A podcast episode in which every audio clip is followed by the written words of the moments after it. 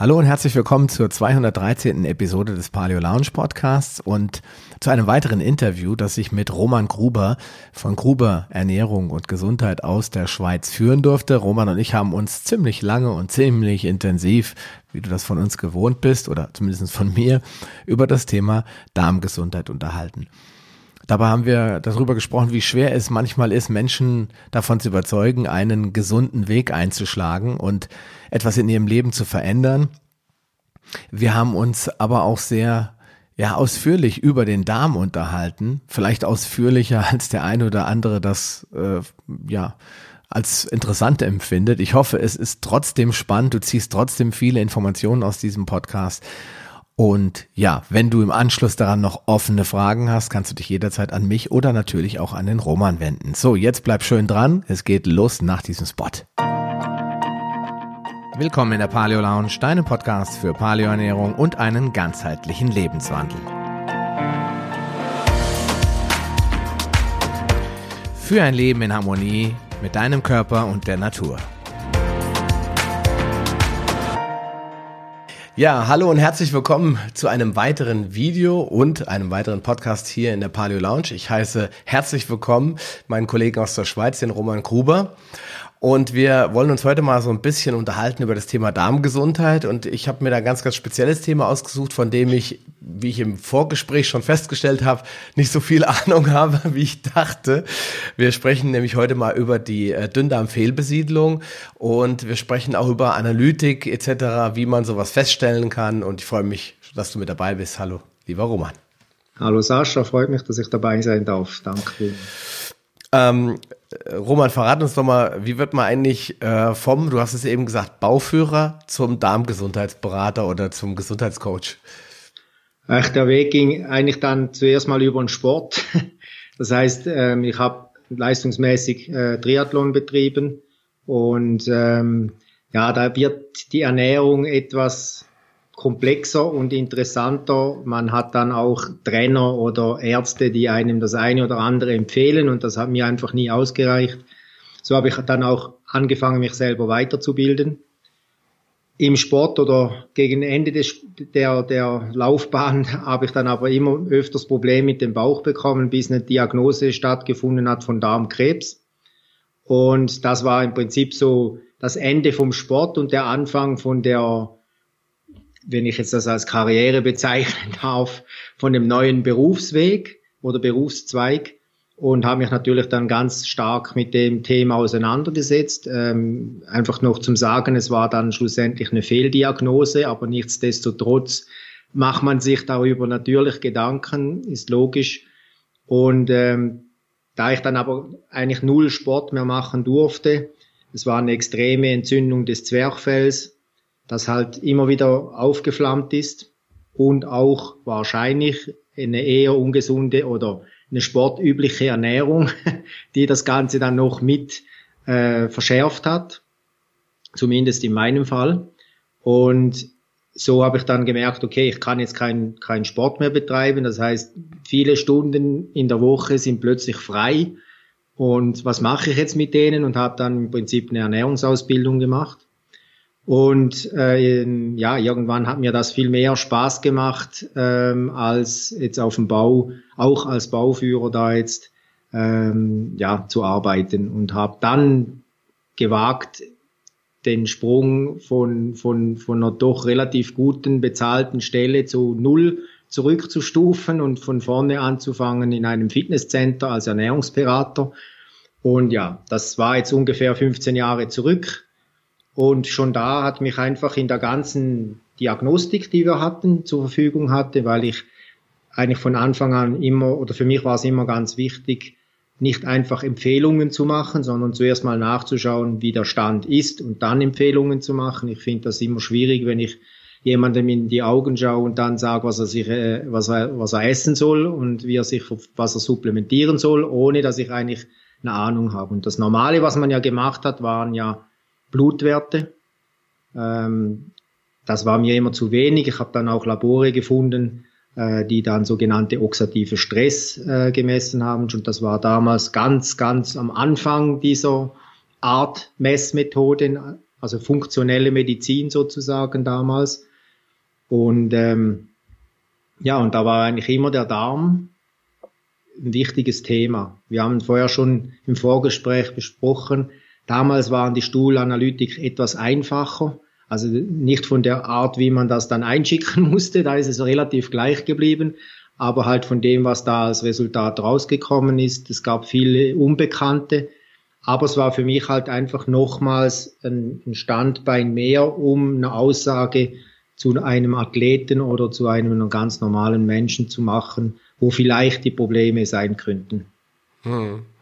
Du bist also quasi äh, auch über einen eigenen Leidensweg so ein bisschen zum Thema Ernährung gekommen und hast dann für dich entschieden, ähm, das hinzuschmeißen, das ganze Thema äh, äh Bauleitung und, und das wirklich mal zur Tugend zu machen sagen, okay, das für dich spannend, da mache ich mal weiter. Ja. Aber jetzt natürlich die Frage, bist du, vor 15 Jahren war das Darm Thema Mikrobiom etc. Das war ja noch, das war ja quasi noch nicht geboren, vielleicht in den USA, ne? Aber in Deutschland hat man noch nicht, glaube ich, das Wort Mikrobiota oder Mikrobiom in den Mund genommen. Da hat man noch davon gesprochen, dass der Darm eine Müllhalde ist, ja, eher. Ja, also vor 15 Jahren hat man ganz bestimmt das, das Wort Mikrobiota oder Mikrobiom ganz bestimmt noch nie oder da hat auch da hätte wahrscheinlich keiner gewusst von was das man spricht auch ich nicht ähm, da waren es einfach wirklich nur Stuhlanalysen es waren ein paar ähm, Werte, die vielleicht dann über die schulmedizinischen ähm, Stuhlwerte hinausgingen, also nicht nur Entzündungsmarker, sondern halt eben ein paar Bakterien oder ein paar Pilze oder solche Dinge, die man halt äh, da festgestellt hat. Mir ist es auch aufgefallen, konsequent, äh, ich habe ja verschiedenste Fußballmannschaften auch betreut, darunter auch englische, wie Manchester City. Und da war es eigentlich schon das, die normale Kontrolle vor, vor 12, 13 Jahren, 12 Jahren, da war eigentlich in ihrer Analyse, die sie zweimal im Jahr gemacht haben, war in Amerika ma ma haben machen lassen. Da war auch immer eine Stuhlanalyse mit dabei. Also die sind sehr fortgeschritten da drüben. Die machen einfach alles für eine gute Regeneration und äh, Prävention. Und da gehörten halt eben auch Hormonbestimmungen, äh, die ganzen Aminosäurenbilder, alles, was man halt machen kann, wurde da gemacht. Und das fand ich damals schon immer spannend, weil bei mir oder in der Schweiz gibt's oder gab's damals eigentlich kein Labor, was Stuhlwerte, es gibt heute noch kein Labor, also jetzt vielleicht mit dem, mit den genetischen hat's eins, zwei Labors in der Schweiz, die das jetzt machen, aber das sind keine Labors, die von, von, vom Herz aus, sage ich jetzt mal, äh, wirklich Labore sind, die mit Stuhl schon immer gearbeitet haben. Das waren, das waren dann immer Labors in, in Deutschland eigentlich. Und da musste ich ja zuerst mal die Kontakte hinbekommen.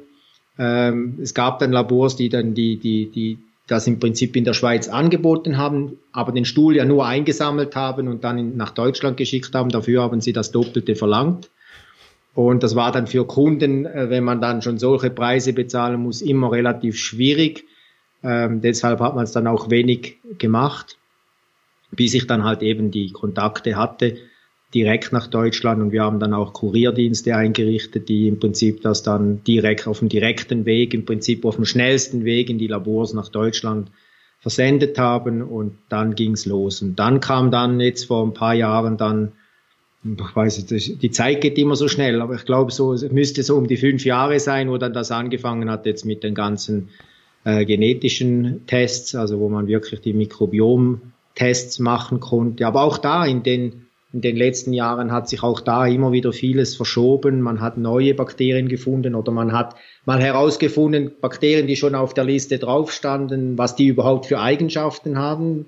Manchmal hatte man einfach die Bakterien, dann, dann, stehen, dann ist da gestanden unter Sonstigen, weil man gar nicht wusste, was die jetzt genauso veranstalten.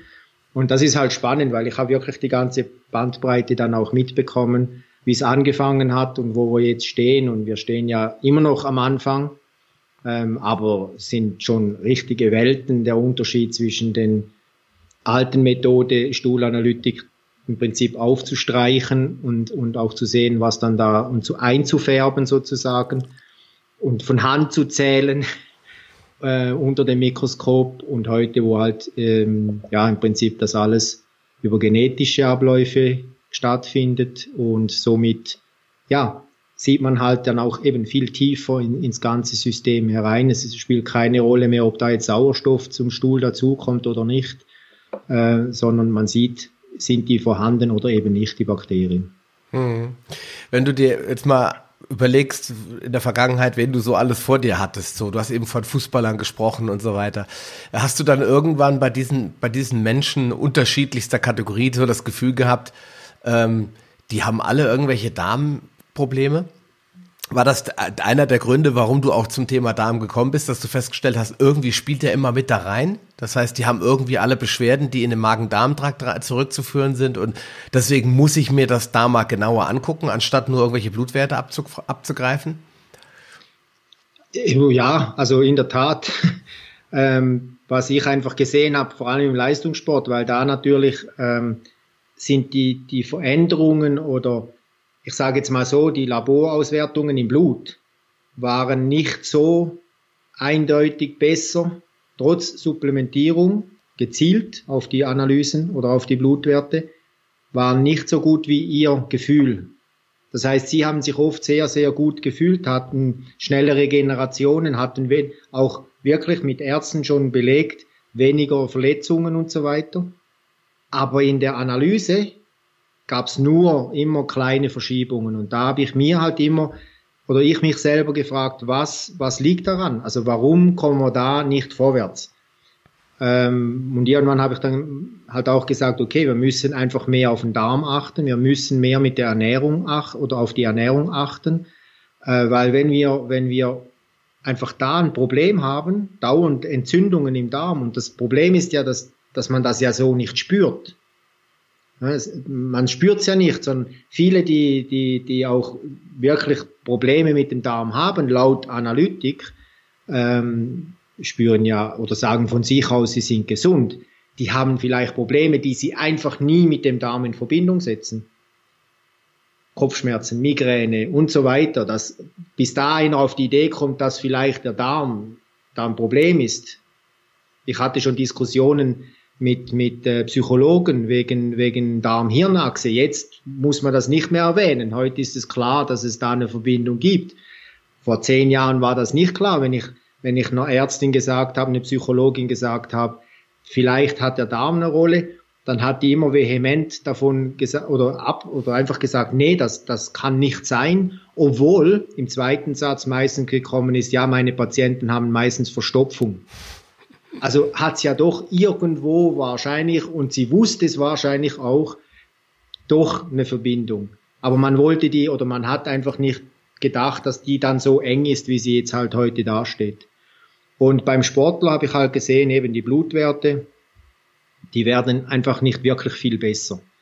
Und das weiß oder kennen ja viele. Dann supplementieren sie, sie machen Infusionen mit Eisen und trotzdem ist der Eisenspiegel immer im Keller bei Läufer oder was weiß ich. Und dann kommen sie mit Läufer haben ihre, weil sie mit den Füßen diese äh, Blutkörperchen zerstören, ähm, da, dass sie dann mehr Eisen brauchen. Bei den Frauen ist immer die, die Menstruationsbeschwerde das der Hauptgrund, warum die immer zu tief liegen, was eigentlich meiner Erfahrung nicht zu 100 Prozent. Es gibt Schwankungen, logisch, jetzt vor allem bei den Frauen, das ist ganz klar, wenn jemand viel Blut verliert, dann ist das auch messbar.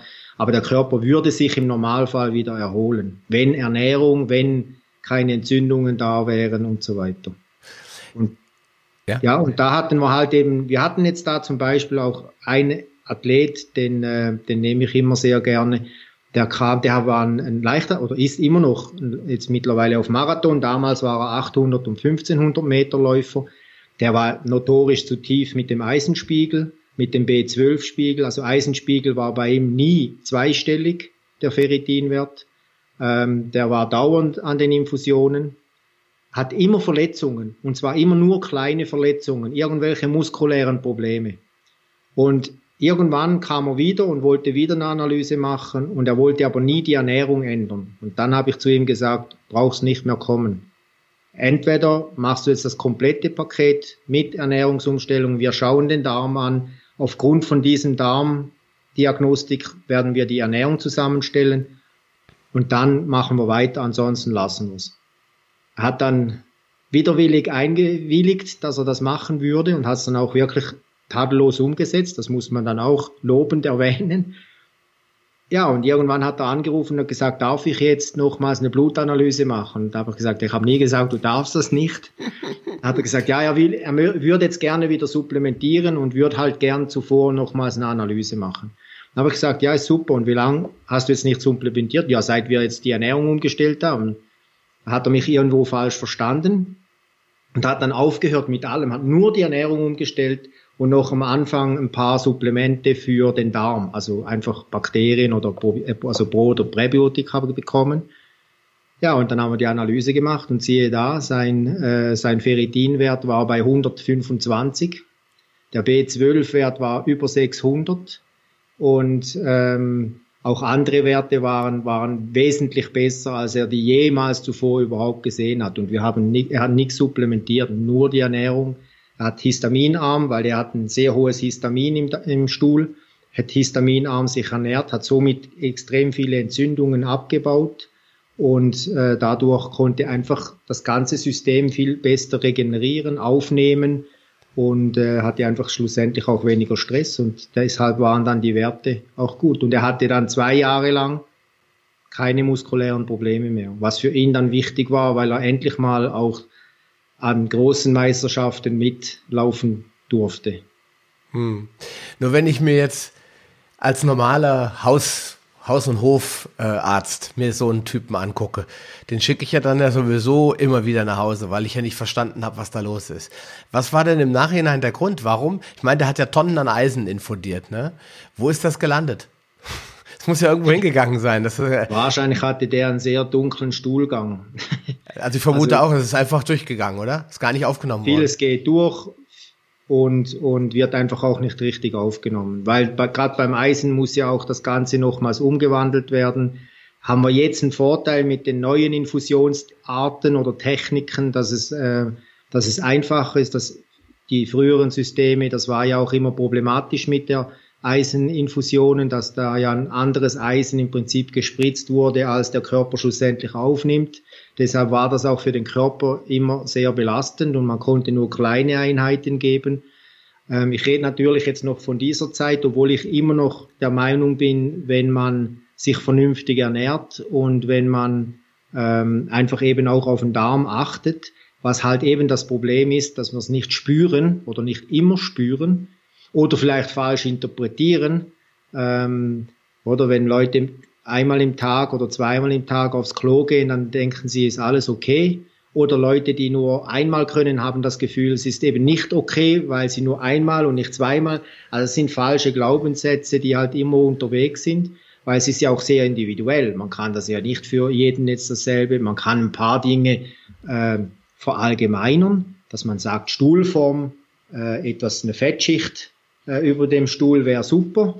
Äh, diese alten Methoden, die es halt noch so gibt.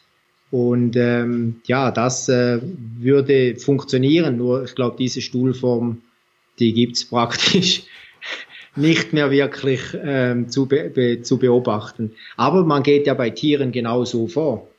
Also wenn ich einen Hund oder Pferde oder was weiß ich habe an Tieren, dann schaue ich ja auch immer äh, oder mache eine Aussage, ah, die Pferdeäpfel, die, die sind genauso, wie sie sein sollten, also geht's dem Pferd gut. Der Hund, der braucht kein Klopapier, das kommt hinten raus, er schüttelt sich einmal und das Ding ist weg. Also er braucht da kein Papier und deshalb gibt's ja auch die mit oder man sagt ja auch als Spruch dann, wie viel Klopapier brauchst du, wenn du auf dem Klo warst, um zu sagen, wie gut geht's deinem Darm. Das sind so die alten Verbindungen, die aber eigentlich noch wahrscheinlich die vernünftigsten sind. Also wenn ich eine halbe Klorolle brauche, ähm, um das ganze schleimige Zeug da loszuwerden, dann stimmt ganz bestimmt irgendwas nicht. Ja, das ist, ähm, Florian Sauer hat mal gesagt, riecht nicht, klebt nicht, hängt nicht. Ja, also das sind so Dinge, die ich glaube für uns, äh, für meinen Vater war das immer normal. Ja, der hatte stundenlang auf dem Klo gesessen, hat die Automotor und Sport dabei gehabt. Ja, und äh, das war völlig okay, wenn er eine Stunde auf dem Klo saß. Äh, heute muss eigentlich jeder, bei dem das nicht reibungslos läuft, der äh, Schmerzen hat, der pressen muss, hat meine Oma immer gesagt, nicht drücken, ist schlecht für die Hämorrhoiden. Ja, drückt ja. sich alles raus. Ja. Ähm, das sind alles Nicht Dinge, nur für Hämorrhoiden, sondern auch für Divertikulitis und solche Geschichten. Also genau, das ist ja auch mittlerweile eine Volkskrankheit, dass die Leute ständig äh, Divertikel im Darm haben und denken, das ist ja völlig normal. Die werden mit Antibiotika behandelt, also sie werden gleich ganz rausgeschnitten. Aber wenn man sich dann die Ernährung anguckt und deswegen, ich finde es ja eigentlich fantastisch, weil man kann ja sagen, es ist wirklich so einfach wenn wir, wir haben im Vorgespräch gesprochen über Milch und, und Getreide und wie viele Leute, vor allen Dingen Kinder, du schon hattest, die du wirklich mit eins, zwei, drei äh, Zauberei die Kinder gesund gemacht hast, indem wir einfach nur Milch und Weizen weggelassen haben. Mhm. Aber wir haben auch darüber gesprochen, dass der Widerstand so enorm groß ist. Du hast es ja gerade auch gesagt bei dem, bei dem äh, Sportler. Du hast dann gesagt, nee, nee, du brauchst jetzt nicht mehr kommen. Das hat sich jetzt für mich erledigt. Also entweder machst du jetzt das volle Paket oder du lässt es sein. War klar, wir alle können Supplemente empfehlen und verkaufen, aber damit änderst du im Zweifelsfall nichts. Ja. Äh, oder nur kurzfristig. Genau, ein Freund von mir, Martin Auerswald, sagte immer, die beste Ernährung bringt nichts, wenn der Darm kaputt ist. Ja, ja, weil dann kann ich, das geht alles ins Leere. Das Eisen kommt einfach wieder hinten raus und auch mein guter Salat, der wird nur zur, halb, zur Hälfte verdaut. Ja, also ähm, welche Faktoren ähm, spiel, beeinflussen denn die Darmgesundheit deiner Meinung nach heute, wenn man sich jetzt die Leute anguckt, die so zu dir alles. kommen? Alles. Also das ist, ist, ist halt relativ schwierig, weil, weil eben der Darm ist mit dem vegetativen Nervensystem verbunden. Das heißt, ähm, alles, was wir machen, was wir denken, was wir essen, was wir tun, was wir, wenn wir bedrückt sind, wenn wir Freude haben, alles hat einen Einfluss auf den Darm und das ist vielleicht auch die Schwierigkeit, dann eben auch zu sehen, dass wir heute vielleicht eben nicht mehr mit der Natur leben und vielleicht immer zu viel Vollgas geben. Ähm, aber jeder spürt es ja, also jeder oder viele merken es auch, wenn sie diese Läuferdiarrhoe, also Läufer, die immer wieder ähm, Durchfall bekommen, kurz vor oder während dem Lauf, ähm, ist ja meistens aus Stressgründen, also nicht nur ernährungstechnisch, sondern meistens da, meistens da eigentlich halt wegen dem, was im Kopf alles so abgeht vor einem Wettkampf oder solche Dinge. Äh, eben die Nerven, das kann auch, das kann auch eine Schulprüfung sein oder sonst irgendwas. Also eben durch diese Darm-Hirnachse oder über das vegetative Nervensystem haben wir halt wirklich mit allem zu tun. Wir können es so an Anschlag bringen, aber wir können auch sehr viel Gutes tun. Das heißt, wenn ich eben nicht nur Vollgas gebe, sondern halt auch zwischendurch mal mich ruhig verhalte und mal vielleicht einfach nur durchatme und mit der Atmung versuche, mich runterzufahren, dann hat das auch einen positiven Einfluss auf den Darm. Weil da ja auch wieder die Verbindung ist. Also wir können über das vegetative Nervensystem wenigstens ein wenig den Darm im positiven wie auch im negativen ähm, helfen und unterstützen. Also das ist vielleicht einfach halt die Schwierigkeit, dass der Darm überall einfach eine Rolle spielt und überall mit dabei ist. Wenn wir joggen, wenn wir uns bewegen, dann wird der auch mitbewegt. Wenn wir nichts tun, dann kann es halt auch sein, dass dann der Transport im Darm selber etwas darunter leidet, weil einfach auch zu wenig Bewegung dann da im Spiel ist. Ähm, ja, man muss auch einen Darm trainieren, das heißt auch mit der Ernährung, jetzt gerade wenn ich Wettkampf betreibe oder so, das ist ja auch immer so was, was, was wichtig ist, was auch von vielen Sportwissenschaftlern oder Trainern, die was verstehen von Ernährung, wie jetzt zum Beispiel, ich denke, dass Jens das unterschreiben würde, dass man die Ernährung im Sport trainieren muss, weil der, der Darm ist ein Muskel, den muss ich ja auch mal so weit bringen, dass er in der Frequenz und äh, diese Ernährung und diese Getränke dann auch aufnehmen kann. Ich kann nicht einfach mich an einen Wettkampf anmelden und dann denken, so, ich mache dann da die Strategie und, und, und trinke einfach an jedem Posten und was, dann bin ich einfach immer auf dem Dixie-Klo ähm, oder habe Übelkeit oder sonstige Sachen, was oft passiert an den Wettkämpfen. Und, aber da hat es halt auch mit dem zu tun, dass man einfach dem Darm oder dem, dem ganzen Bereich hier äh, dann zu wenig Beachtung schenkt, noch. Leider. Hm. Also, es hat eben, es hat meiner Meinung nach hat alles einen Einfluss. Natürlich ist die Ernährung wahrscheinlich das Wichtigste. Also wenn wir nur auf Deutsch gesagt Scheiße essen, dann wird auch nichts Schlaues dabei rauskommen. Es wird wenig Gutes aufgenommen, weil aus, aus, aus schlechten Nahrungsmitteln oder aus, aus Nahrungsmitteln, wo einfach nichts drin ist, ein Weizenmehl oder ein Zucker oder nur das, das wird halt schwierig, dass er da Nährstoffe beziehen kann. Hm. Und dann, äh, ja, dann wird's halt schwierig. Also das dann dazu noch mit körperlicher Höchstleistung oder psychischer Höchstleistung, sprich Manager, aber auch Leute, die vielleicht gestresst sind mit sich selber, der Umwelt, im Büro nicht zufrieden, eben wie ich mit dem Arbeitsplatz. Der war eigentlich wundervoll. Ich hatte die schönsten Baustellen. Ich habe hier den größten Turm in, in, in der Schweiz damals gebaut. Das war ein Prestigeobjekt, das war sensationell. Aber einfach der Druck auf mich und auf meine Mitarbeiter, die ich denen im Prinzip auch mitgeben musste und auch der finanzielle Druck, ähm, ja, der wurde einfach so extrem, dass ich gesagt habe, unter den Umständen kann ich für mich damit äh, nicht mehr arbeiten oder will nicht in diesem. Ich sehe es ja auch, viele Kollegen von mir, die immer noch auf dem Bau sind, die trinken jetzt etwas mehr und versuchen das halt über diesen Bereich dann ähm, abzubauen, den Stress. Und ich habe einfach gesagt, okay, ich versuche es einfach auf eine andere Art. Und da muss jeder für sich selber herausfinden, was das Richtig, Richtige ist. Und ähm, Yoga muss jetzt nicht immer sein, auch wenn es das ein Trend ist. Es reicht einfach mal hinzusitzen und, und zu atmen. Hm. Und auch mal zu sich zu kommen dann. Jetzt äh, haben wir im Vorgespräch auch gesprochen über Kinder. Und ich kann mich noch ziemlich gut an meine Kindheit erinnern, obwohl ich jetzt auch schon 43 bin und weiß noch genau, also an die Jugend, sag ich mal, so die Grundschul- bis Hauptschulzeit, so wo ich also zwischen 8 und, und 15 war. Und ich weiß, dass ich da alles gegessen habe, aber bestimmt nichts Gesundes. Ja, bei mir gab's Toastbrot. Meine Mutter war in zweiter Ehe mit einem Amerikaner verheiratet. Da gab's ganz viel dieses pappige Weiß Weißbrot, was selbst die Amerikaner mittlerweile kaum noch essen können, weil es wirklich total schlecht ist. Das war, glaube ich, in den 80ern, wo das war, auch noch deutlich be besser. Dann habe ich Frosties gegessen. Ich habe Kellogg's Max gegessen, also Haufen Getreide mit viel Zucker kombiniert. Ich habe immer Milchpäckchen in der Schule getrunken oder Sunkist oder Sunkist oder was immer. Also wirklich nur Bullshit oder Junkfood.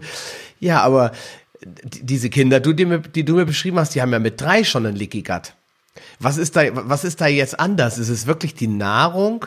Weil, wie schon gesagt, ich kann nicht sagen, dass ich mich gesund ernährt habe. Und ich hatte keinen Leaky Gut. Wahrscheinlich nicht. Vielleicht hatte ich auch einen kleinen und der ist nicht diagnostiziert worden. Aber ich habe mich eigentlich ganz gut gefühlt.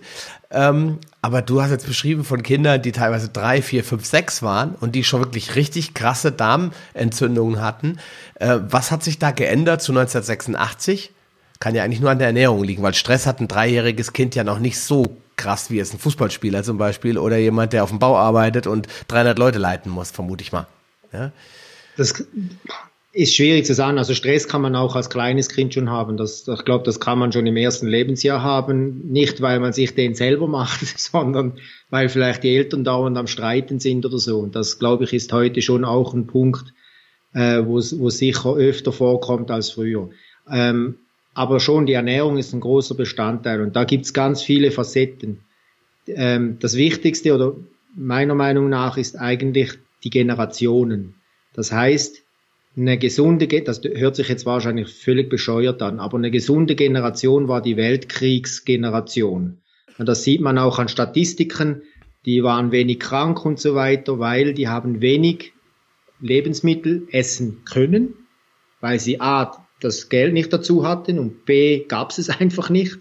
Also haben die relativ wenig gegessen, Dauerdiäten gemacht sozusagen und ähm, halt eben Sachen, zwar auch Brot, aber anders hergestellt. Da sind wir schon im, wieder in einer neuen Facette drin.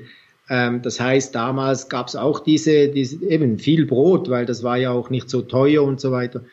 Also die haben weniger gegessen, da gab es vielleicht mal einen Sonntagsbraten, wenn es hochkam. Ähm, in dem Fall halt auch eben weniger Fleisch, nicht täglich Fleisch, äh, Gemüse und so weiter, eher frische Sachen. Ähm, und sie waren einfach vom System her robuster. Das ging dann halt auch auf die nächste, nächste Generation wieder, also auf jetzt deine Eltern oder meine Eltern in dem Sinn dann auch. Das heißt, die waren auch immer noch vom, vom System her, waren die stark. Und das System nimmt halt je länger, je mehr ab dieser, dieser, ich weiß nicht, dieser Schutz, was die Mutter schon hat. Die, die heutige Mutter ich will jetzt da niemandem zu nahe treten, aber die jungen Mütter, die haben halt viel länger schon Schrott gegessen. Es gibt sicher auch wahnsinnig gute äh, Vorbilder, aber viele haben sich halt auch damals eben, ähm, da, wir sind dann gekommen, da gab's aber eben Colex, äh, Kellogg's und solche Dinger, aber heute ist es ja noch viel extremer mit Red Bull und all dem Zeugs. Wenn die sich das dann schon mit, keine Ahnung, 14, 15 dann in die Birne reinhauen und das dann bis 20 durchziehen und dann schwanger werden, das sind einfach die Grundvoraussetzungen kann man, glaube ich, auch mittlerweile wissenschaftlich äh, fundiert aussagen, die werden immer schlechter. Und somit sind halt auch die Kinder, die da in diesem Mutterleib aufwachsen, ähm, halt auch immer schlechter geschützt oder haben schon Substanzen. Ich meine, wir können jetzt da ein riesiges Ding, Fass aufmachen mit Schwermetall, Mikroplastik und, und, und, und, und, und Telefon und Strahlung und das würde ja nie mehr aufhören. Das gab's ja alles damals nicht mal zu unserer Zeit. Also ich habe heute gerade mit einem diskutiert auf, auf, auf der Baustelle, was wir als erstes Telefon hatten, da so ein riesiges Gerät, aber nur die Baustellen, die eben groß genug waren, ähm, und NAT-LD und wie die alle, also ähm, ein Handy, was, wo der ganze, von meinem Chef, der ganze Kofferraum war, war eine Funkzentrale sozusagen. Der Akku für so ein Telefon, dass er dreimal im Tag irgendjemanden anrufen konnte. Es war einfach anders.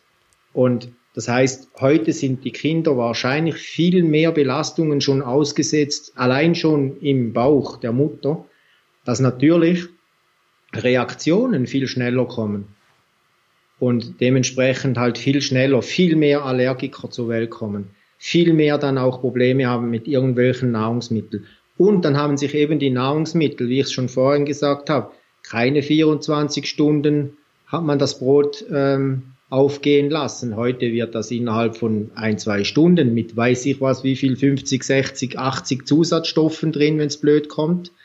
Ähm, das ist halt ein Rattenschwanz, der, der einfach extrem wird, der immer schlimmer wird und äh, eben ganz verschieden, ja, man hat die Milchpulverform, die wahrscheinlich, oder man weiß oder man sieht, wenn, wenn Kinder von der Muttermilch auf Milchpulver wechseln, fangen plötzlich Allergien an. Also sind das alles Dinge, die halt ähm, eine Rolle spielen. Und am Schluss sind es viele kleine Details, die heute wahrscheinlich dann dazu führen, dass heute viel mehr Jugendliche schon einen schwierigeren Start ins Leben hat. Ich meine, der, ähm, der Professor, äh, nicht Schütz, der Professor, wie heißt er?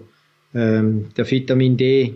Äh, Spitz. Spitz, genau. Mhm. Der Spitz sagt doch immer, ähm, irgendwie eben vorne kommt oder wenn, wenn, eben, also da kommt, wenn, der hat auch irgendwie so ein Vergleich mit, wenn man nur Scheiße frisst, dann kommt halt am Schluss auch nur sowas aus dem Bauch heraus. Also der ist da noch etwas krasser in der Aussage ja. wie ich. Aber im Endeffekt muss man das einfach sehen, ja klar. Also ich denke, da hat die ganze Umwelt plus das, was die Eltern dann rauchen, Alkohol, obwohl da liegt, das ist das, was man noch eher auch als denkt und vielleicht dann auch sagt, okay, ich will jetzt schwanger werden, ich höre damit auf, wenigstens für die Phase. Ob das dann gut ist oder nicht, radikal aufzuhören, ist dann wieder eine andere Frage. Das muss jeder für sich selber herausfinden. Aber das andere ist halt das Thema Ernährung. Und das wird halt leider zu wenig angesprochen oder auch zu wenig. Die Jugendlichen machen sich da zu wenig Gedanken darüber. Wahrscheinlich, ganz ehrlich, hätten wir das auch nicht gemacht. Hätten mhm. wir diese Dinge schon äh, in, in, zur Verfügung gehabt. Ich weiß noch, das erste Red Bull geschmuggelt aus Österreich in die Schweiz hatte ich im Militär mit 20. Und da musste einer immer in Österreich über die Grenze das Ganze reinnehmen, weil es bei uns immer noch verboten war, glaube ich, wegen den Inhaltsstoffen oder wegen Taurin oder sowas. Zu Recht. Also das war, das war jetzt, das sind jetzt 29, äh, 28 Jahre her. Und jetzt, ja, kippt sich das jeder hinter die, hinter die Birne so viel wie möglich. Also schon von morgen sieben. Also das, das kann ich dann nicht verstehen. Aber eben, wie gesagt, wäre ich heute jung, hätte das zur Verfügung. Ich wüsste nicht, ob ich jetzt da schlauer wäre und darüber nachgedacht hat. Weil schlauer werden wir alle. Du hast ja auch gesagt in deiner Kindheit viel Schlechtes gegessen oder zu essen bekommen. Ähm, schlauer werden wir dann, wenn wir erwachsen sind. Also die einen zumindest, nicht alle. und überlegen uns mal, tut das uns wirklich gut? Ich muss auch ehrlich gestehen, vielleicht hat es bei mir auch diesen Seitenhieb gebraucht von der Diagnose, um wirklich mal das Thema aufzugreifen, richtig aufzugreifen und nachzudenken und nicht einfach nur was zu erzählen, was sowieso alle anderen auch schon erzählen. Und das ist ja auch gerade im, im Bereich Sporternährung sowas. Ich war einer der ersten, der auch Athleten mit Fettschäls äh, ausgerüstet hat. Und ähm, weg vom Zucker hin zum Fett. Damals hieß, hieß das noch ähm, die Steinzeiternährung. Da gab's Paleo noch nicht. Und ja, und, und du hast aber die Resultate gesehen. Die hatten viel weniger Ermüdungen, viel weniger Krämpfe, gerade auf langen Distanzen. Ähm, Ultraathleten hatten damals schon Olivenöl getrunken oder Kokosöl auf ihren ähm, Gigathlon, die eine Woche gedauert haben oder so. Also es war eigentlich schon klar bei gewissen Gruppen, aber die meisten haben natürlich ihre Powerbars und wie die alle heißen da reingezogen und sich dann gewundert, weil sie dann, also die einen können damit absolut einen Ironman gewinnen und andere, die bleiben halt irgendwo mit Magenkrämpfen auf der Strecke oder dehydrieren oder sonst irgendwas. Aber es wird halt auch da nach wie vor immer noch Sachen weitererzählt, die so eigentlich gar nicht mehr haltbar sind. Weil einfach diejenigen, die das weitererzählen, niemals sagen, stopp, jetzt überlege ich mir das mal selber für mich, setze ich mal hin und setze mich mal mit der Materie wirklich auseinander. Und ich glaube, das ist halt das, was man dann ja, was man machen muss für sich selber. Hm. Da hilft einem keinem. Also gibt es auch wenig Schulen, die das machen. Also bei mir war es einfach so, ich bin dann im Prinzip in Basel in die Uni, also in die, in die Biochemiestunde mit rein und habe das so gelernt. Hm. Ja gut, das ist natürlich auch, ähm, was du gerade gesagt hast, ein ganz wichtiges Argument, die sogenannte Selbstbestimmung oder die Selbstverantwortung. Einfach mal zu sagen, okay, ähm, bis hierhin und jetzt höre ich auf zuzuhören, was mir alle sagen, sondern jetzt fange ich mal an, selbst nachzudenken, was ist wirklich gut für mich. Ja, der eine sagt, Milch ist schlecht, der andere sagt, äh, Weizen ist schlecht, wieder einer sagt, lass die Finger von den Hülsenfrüchten. Okay, jetzt muss ich mal selbst überlegen, wie viel Wahrheit steckt dahinter und wie ist es für mich? Weil der eine oder andere mag ja vielleicht Hülsenfrüchte gut vertragen. Ich ja. habe das nicht vertragen. Ich habe dann immer Gasbildung gehabt und äh, Blähung gehabt und zwar nicht zu knapp.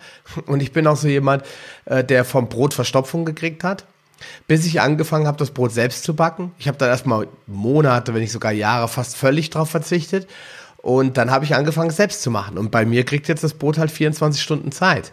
Und auf einmal ist es bekömmlich. Und auf einmal kann ja. man das essen. Und auf einmal schmeckt es nicht nur besser, sondern es kommt, ich habe auch das Gefühl, es kommt auch wieder, wieder was an. Ja, weil wenn ich mir oft angucke, was die Leute so, ich habe mich mit der Ilka Pohlmann, die kennst du vielleicht auch, äh, die macht so zuckerfrei, mit der habe ich mich da mal äh, unterhalten, haben uns beide kaputt gelacht, weil wir beide so Kassenstalker sind, haben wir festgestellt. Ja. Wir stehen also an der Kasse und gucken, was die Leute auf die Bänder legen und schütteln dann so innerlich mit dem Kopf. Kopf. Und wenn du dann siehst, wie viel Getreide ist und wie viel wirklich lebendige Nahrung ist, dann fragst du dich manchmal schon, wie kann das gehen? Ich meine, wie können die Leute davon leben, dass sie nur Brot, Nudeln, Pizza, äh, äh, Kartoffeln und Reis essen?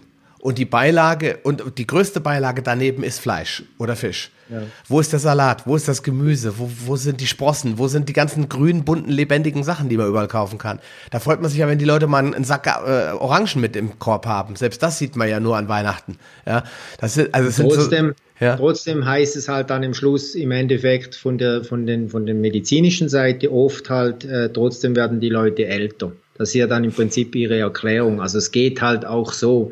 Ja, weil dann halt die ganzen bunten Smarties, die wir dann haben, die sind nicht in Form von Gemüse, sondern von, von Medikamenten, die uns dann irgendwie am Leben erhalten. Aber eben, ich denke schon, ähm, es wird halt heute nicht mehr gelernt in allen Bereichen, dass man selber denkt.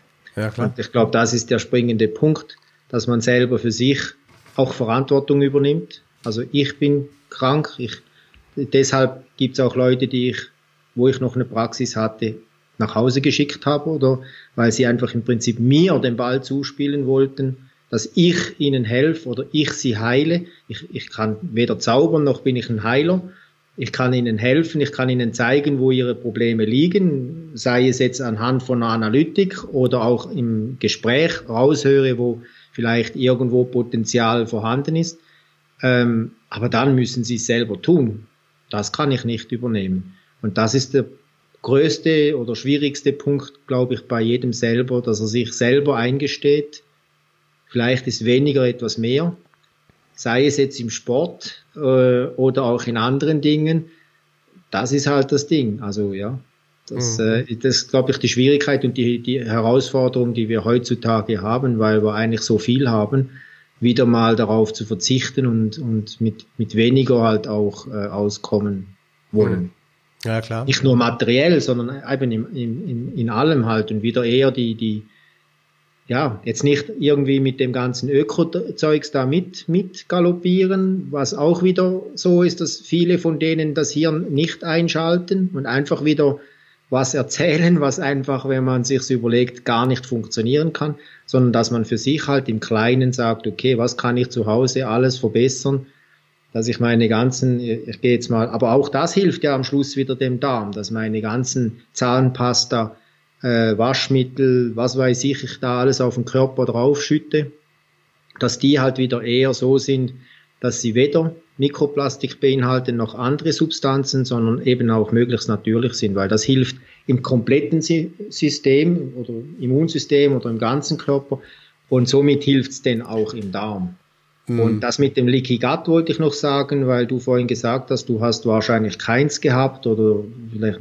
Das ist, das, wir hatten mal den, den äh, Helicobacter. Das war mal so eine Modeerscheinung, auch von der Medizin. Da hatte jeder einen Helicobacter, der irgendwo hier ein Problem hatte. Dann äh, kam der Reizdarm und jetzt ist es das Leaky Gut. Also Leaky Gut, glaube ich, aus meiner Erfahrung mit diesen ganzen Tausenden von Analysen, die ich bis jetzt gemacht habe, hat einfach verschiedene Gründe oder verschiedene Stufen. Es gibt welche, die meiner Meinung nach, die haben nicht täglichen Leaky Gut, sondern eben stressbedingt, weil das ja eigentlich die normale Funktion des Darms wäre. Wenn ich zum Beispiel äh, eine Erkältung habe, dann weiß ich auch so, wenn ich es ausprobiere, ich, ich kann mehr Vitamin C zuführen, als wenn ich gesund bin. Wenn ich gesund bin, komme ich relativ schnell an meine Darmgrenze. Das heißt, ich werde sehr schnell Durchfall oder mindestens ein Unwohlsein im Bauch spüren.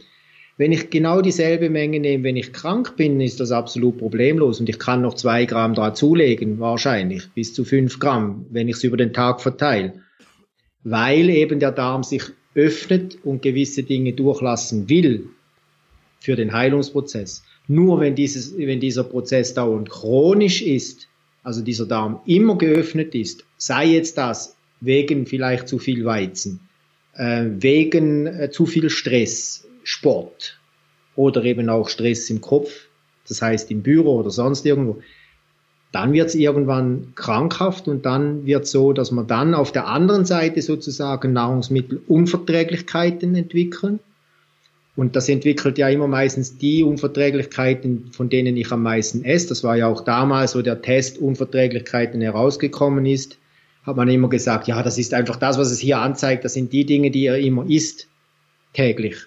Das war ja dann immer Weizen und solche Dinge, logischerweise. Ja, macht ja auch Sinn, weil diese Substanzen halt dauernd den Durchgang finden durch den Darm. Und irgendwann sagt halt da das Immunsystem mal Stopp äh, damit will ich jetzt nichts mehr zu tun haben und fängt an, Entzündungen zu produzieren. Und das hat man dann sehr schön gesehen, wenn man dann im Prinzip diese Tests gemacht hat, wo man vom Darm jetzt noch nicht so darauf geachtet hat, nur diese Lebensmitteltests. Dann haben wir gesagt, okay, Milch geht nicht, Weizen geht nicht, Eier gehen nicht, Ananas geht nicht und so weiter. Lassen wir alles weg. Ja, die meisten gingen hin, die haben dann keine Milch getrunken, aber Soja. Dann ging es drei Monate, dann war es genau so, dann hat Milch kein Problem mehr, aber Soja. Und sie haben sich wieder genau gleich. Dazwischen war es mal gut, aber irgendwann hat sich wieder in die andere Richtung ergeben. Deshalb ist auch da wichtig, wenn ich Nahrungsmittelunverträglichkeiten habe, das, und wir haben immer wieder viel solche Anfragen, das ist im Prinzip nur, das ist nicht die Ursache, das ist ein Symptom. Die Ursache liegt darin, dass der Darm zu durchlässig ist. Das heißt, wenn ich das weghaben will, dann muss ich nicht es hilft mir, auf diese Lebensmittel zu verzichten, aber nur in Verbindung mit mit einer Regeneration vom Darm. Sonst kann ich es bleiben lassen, weil sich dann nur verschiebt in die Lebensmittel, die ich dann wieder jeden Tag isst. Und da hilft es ja dann auch eine abwechslungsreiche. Man hat das damals, oder ich weiß nicht, ob man es heute immer noch so sagt, eine Rotationsdiät. Also möglichst vieles abwechseln, dass eben diese Entzündungen äh, nicht so hoch entstehen können. Hm. Ja, das ist schon ein, ein spannendes Thema, weil äh, beim, beim äh, Leaky Gut ist es, es ist wirklich im Moment so ein super, super Trend. Das ist auch so, wie, wie du gesagt hast, damals war es vielleicht nochmal ein, ein anderes Thema wie äh, Reizdarmsyndrom, war ja auch mal eine Weile in. Ähm, es gibt aber so immer so ein paar Sachen, die unterm Radar stattfinden. Und beim Gluten ist es ja auch wieder ganz simpel. Das Gluten ist ja eigentlich unschuldig. Wenn man sich genau anguckt, liegt es ja am Gliadin. Und das Gliadin ist ja ein Eiweißbaustoff. Wir wissen ja, dass meistens im Körper Aminosäuren den Ärger machen, wenn sie irgendwo hingelangen, wo sie nicht hingehören. Und wenn ich mir aber angucke, wie jetzt die äh, ähm, Kelten zum Beispiel ihr erstes Sauerteigbrot gemacht haben, da drin war kein Gluten, obwohl die glutenhaltiges Getreide verwendet haben. Warum? Weil sie das, den Teig sauer vergoren haben. Und jeder gute Bäcker weiß auch, dass vom Gluten da nicht mehr viel übrig bleibt und dass er es dann mit der Hand bearbeiten muss und dass es dann viel mehr Arbeit macht. Und deswegen macht das nicht. Ganz einfach. Und wenn ich zu Hause mein Brot 24 Stunden stehen lasse, werde ich feststellen, ich habe da viel Erfahrung mittlerweile, das ist dann mehr ein Brei als ein Teig weil einfach das, was den Teig zusammenhält, das Klebeeiweiß, das ist halt weg. Ja, und damit habe ich das Problem aber auch nicht mehr. Also gucke ich mir an, was die Leute essen. Dann ist es meistens Toastbrot, verpacktes Brot, äh, die klassischen Billigbrotsorten, die man beim Bäcker morgens um sieben oder um acht kaufen kann. Und dann hat man schon einen Grund. Aber es liegt nicht am bösen Brot an sich, sondern an der Art, wie die Industrie begonnen hat, das Lebensmittel zu verarbeiten. Deswegen habe ich ja eben auch so ein bisschen provokativ gefragt, Mensch, ich habe doch die Frosty Flakes noch vertragen. Warum vertragen die Kinder das Zeug heute nicht mehr? Ja. Weil es halt heute noch mehr industriell verarbeitet ist, noch mehr zu Zusätze, vor allen Dingen Fructose in riesigen Massen drin ist, die der Darm natürlich so gar nicht verstoffwechseln kann, weil da gibt es eine natürliche Barriere. Irgendwann fängt das Ganze an zu gären und zu blubbern im Darm und dann habe ich das Problem. Und wenn er dann noch offen ist, dann kommt die Fructose irgendwo hin, wo sie nicht hingehört, nämlich ins Blut und dann habe ich eine Immunreaktion. Und so lässt sich manches eben so leicht durch Eliminationsdiäten auch herausfinden. Die sagt, lass das doch mal weg und dann gucken wir in drei Wochen nochmal. Ja. Ja. Ja, eben, also man kann das sicher so machen, und, und eben wichtig ist halt, und ich glaube mittlerweile, es könnte jeder wissen, dass man eben, es gibt auch Bäcker, da muss man ja auch eine Lanze für die brechen, weil, weil es gibt solche, die sich wirklich diese Arbeit noch machen und wirklich gutes Brot backen. Ich habe hier in der Schweiz einen guten Freund, der sich wirklich viel Mühe gibt. Da ist Minimum 24 Stunden, eher 48 Stunden Teigführung. Ähm, und das gibt schon und die müsste man halt wieder berücksichtigen. Es gibt aber auch viele, die, die halt einfach auch da mit dem Strom mitschwimmen und versuchen, Preise äh, zu, zu also Brot für Preise zu verkaufen wie die Großhersteller und dann muss man am Schluss auf Mischungen zurückgreifen, äh, die halt eben einfach tausend Dinge drin haben, die wir eigentlich nicht haben wollen. Und ähm, aber ich glaube mittlerweile, weil es immer wieder Sendungen gibt, war jetzt gerade vor zwei Wochen, glaube ich, wieder im ARD oder ZDF eine Sendung über Brot. Äh, man wüsste es schon, was besser wäre. Man wüsste dass man es, das macht oder machen könnte. Und ich glaube, es gibt ja auch immer mehr, die versuchen eben das Thema Fermentieren und so weiter, Goren, Vergoren wieder wieder auf den Tisch zu bringen. Es braucht Zeit. Wir werden auch nie 100 Prozent äh, dazu bringen, so zu leben. Aber ein paar Prozent können wir, glaube ich, schon dazu bringen, wenn sie, und das merke ich immer, diese erste Angst, diese erste Überwindung, ähm, was zu machen, sei es jetzt selber zu kochen oder eben ein Brot selber zu machen oder was zu fermentieren, wenn man das ihnen abnimmt, dann funktioniert's. Mhm. Aber es hat halt viele, die heute wirklich, weil sie es nicht mehr von der, von der Großmutter oder wo auch immer gelernt haben, wirklich in der Küche stehen und nicht mal wissen, wie man oder welches Messer für was eingesetzt wird, geschweige dann, wie man richtig schneidet, ohne seine Finger mit äh, in, in den Salat zu, zu, zu geben. Also das ist halt die Schwierigkeit und da glaube ich, da gibt's Hilfen und ob es ein Kochkurs ist oder was weiß ich, ähm, oder eben ein Ernährungsplan, wie ich es zum Teil jetzt bei meinen Kunden immer wieder einsetze oder eingesetzt habe, wo halt dann wirklich alles auch draufsteht, wo sie, wo sie auch mir dann gesagt haben, jetzt habe ich auch den Mut, wirklich das umzusetzen, weil hier ist es eigentlich doppelt sicher aufgeschrieben. Wenn ich das so mache, das kann eigentlich fast nicht schiefgehen. Weil diese erste Überwindung, die müssen wir schaffen. Das liegt am Therapeuten, glaube ich, dass er das hinbekommt. Ähm, und dann, wenn Sie sehen, dass das ganz anders schmeckt, eben, dass man von so einem Brot nur zwei Scheiben essen muss und dann genauso voll ist, wie wenn ich beim anderen ein halbes Kilo esse, dann merken die auch, also da, da ist irgendwas falsch. Und, und werden das dann auch machen, weil gerade Brot oder so, das macht man ja nebenbei, das kostet ja keine zehn Minuten Arbeit. Also ja, das ist ja, die, viele haben heute einen Thermomix zu Hause, da kostet es ja gar keine Arbeit mehr. Der macht ja alles selber. Da muss man es nur noch rausnehmen, äh, im Prinzip zudecken, diese 24 Stunden stehen lassen und dann in den Ofen geben und dann war's das. Ja. Und das schmeckt halt auch und man kann es auch, man muss nicht alles am selben Tag essen, weil was ich beim Bäcker kaufe oder beim normalen oder im Großhandel, mit dem kann ich vielleicht noch Basketball spielen am nächsten Tag, aber essen kann man sowas ja nicht mehr. Hm. Aber du hast doch noch mal, oder ich möchte noch mal was ansprechen, weil ähm, Sauerteig ist ja mittlerweile wieder in aller Munde, ja. Aber also ich freue mich, also dass er wieder hochgekommen ist und dass die Leute wieder so ein bisschen da den Drive für haben. Man liest es auch in den Gruppen immer wieder, ja, mein erstes Sauerteigbrot und so weiter. Aber ähm, wir wollen ja noch mal ein bisschen in die Bakterienwelt eintauchen. Welche sind gut, welche sind schlecht, äh, welche machen den Darm krank, welche äh, sorgen für Fehlbesiedlungen. Und da kommt ja immer wieder gerne Candida hoch oder Pilze generell, wie zum Beispiel auch Hefen. Und jetzt muss man sich angucken, was die Leute so essen. Ja, sie essen dann, äh, wie, wie hatte der Chef Häuserer gesagt, in Österreich sagt man Nussbeuger oder sowas, ja, also irgendwelche Hörnchen mit Nuss gefüllt. Das sind ja alles meistens äh, Hefe-basierende Teige. Ja, Pizza ist ja auch beliebt, ist ein ganz starker Hefeteig. Und wenn man dann die Rezepte guckt und guckt, was die da reinschmeißen, da wird einem ja ganz schwindelig. Ja, 40, 50, 60, 80 Gramm he pure Hefe, die in den Teig reinkommt. Und man darf nicht vergessen, wenn man dann so eine Pizza oder sowas isst, dann hat man vielleicht nicht die 40 Gramm, die ich da mal reingeworfen habe, sondern das, der Teig hat sich ja vermehrt. Da habe ich dann also unendlich viele Hefen in dem Teig und die kommen alle in den Darm.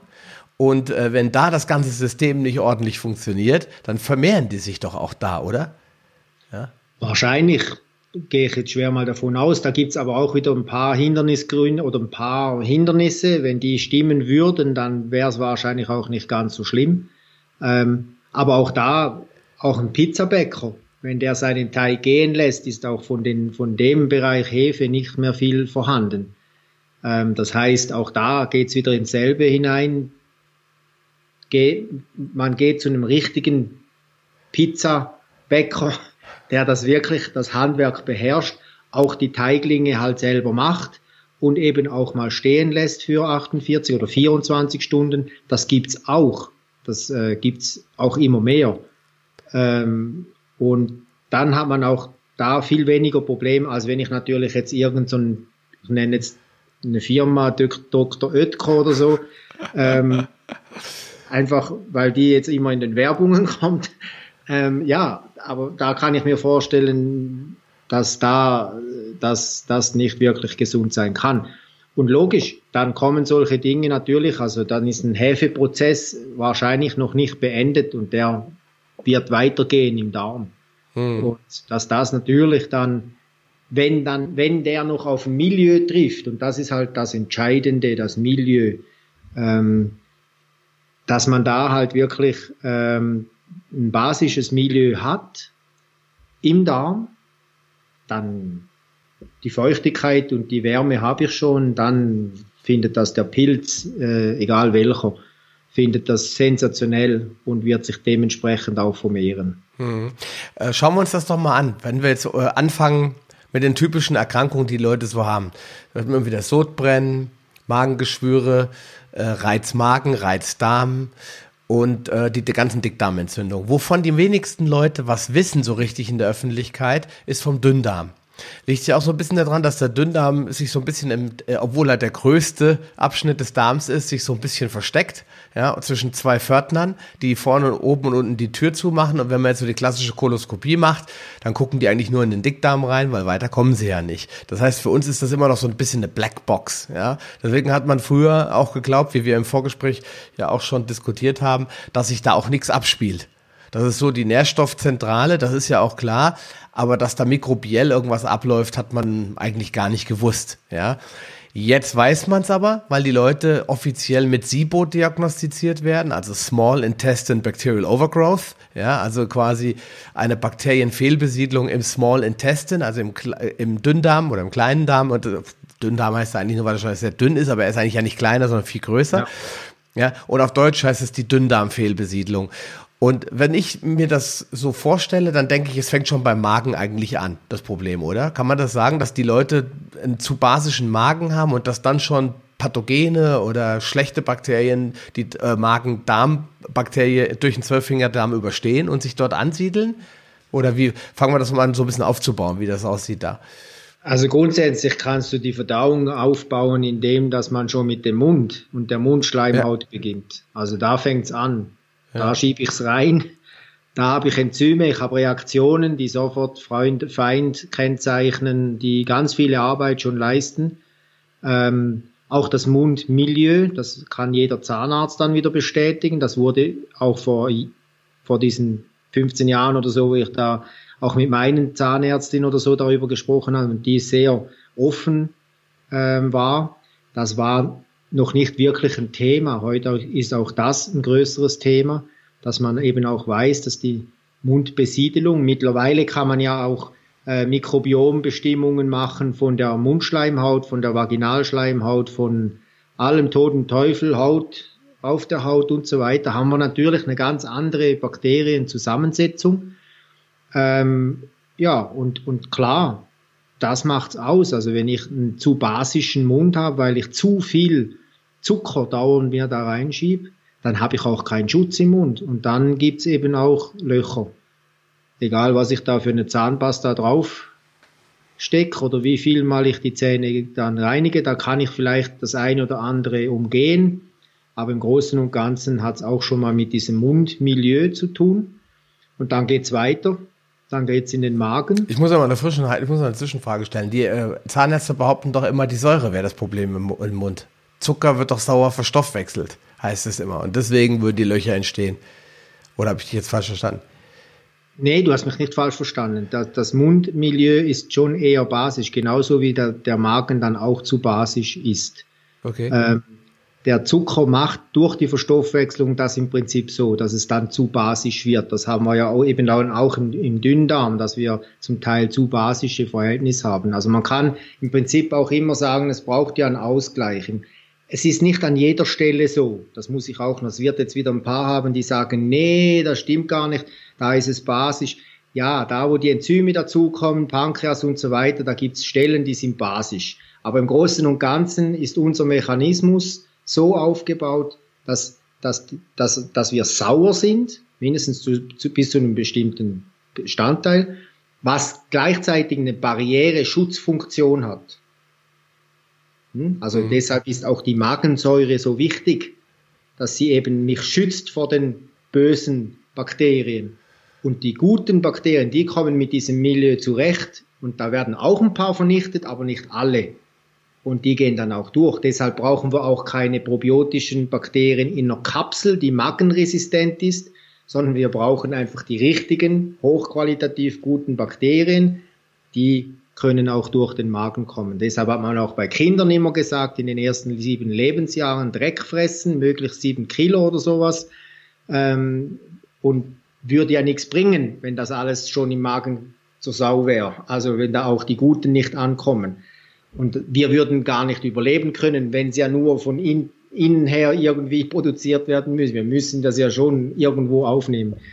Und wenn wir diese Schutzschichten, die wir überall wieder am, am, Körper haben, ja auch an der Haut, ist es sauer in der Oberfläche, um eben einen Schutzfilm zu geben. Wenn ich dann immer dau dauernd mich basisch äh, mit irgendwelchen Shampoos und, und, und Bodylotions und weiß ich was zudecke, dann wird auch dieses Hautmikrobiom nicht mehr stimmen. Und dann bekommt man halt da an diesen Orten auch immer wieder mehr Probleme. Ja, gut, aber die, das Problem bei den äh, Hautcremes ist ja gerade, dass wenn ich mir meine Hautcremes angucke, die ich früher benutzt habe, die haben einen äh, basisch, also einen pH-Wert von 4, irgendwas. Die sind verdammt sauer. Ja. Und ähm, das war, äh, was man früher immer genutzt hat, ist mal, oder ich sag mal, früher war basische Körperpflege normal. Heute ist pH-neutral 5. Wenn wir auf die pH-Skala gucken, ist fünf aber im sauren Bereich. Ja, also würde ich äh, sagen, dass die Leute sich, glaube ich, zu viel Säure auf die Haut schmieren, anstatt zu viel Basen und dadurch den Säure, äh, die, diese, diese Funktion also der Haut, Fett zu braucht, produzieren. Ja, ja, es braucht, es braucht halt, es braucht eine ausgewogene, äh, ob jetzt das eine Creme oder ein Shampoo ist, was halt relativ natürlich ist, was auch dann wiederum der dem, dem Hautmikrobiom oder dem pH-Wert der Haut entspricht, wäre optimal.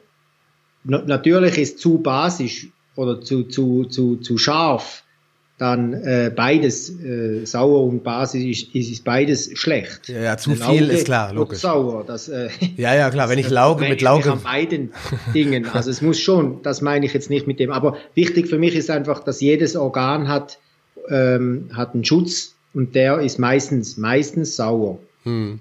Vaginal zum Beispiel haben echt, haben ja viele Frauen auch immer wieder das Problem, es ist halt warm, es ist feucht.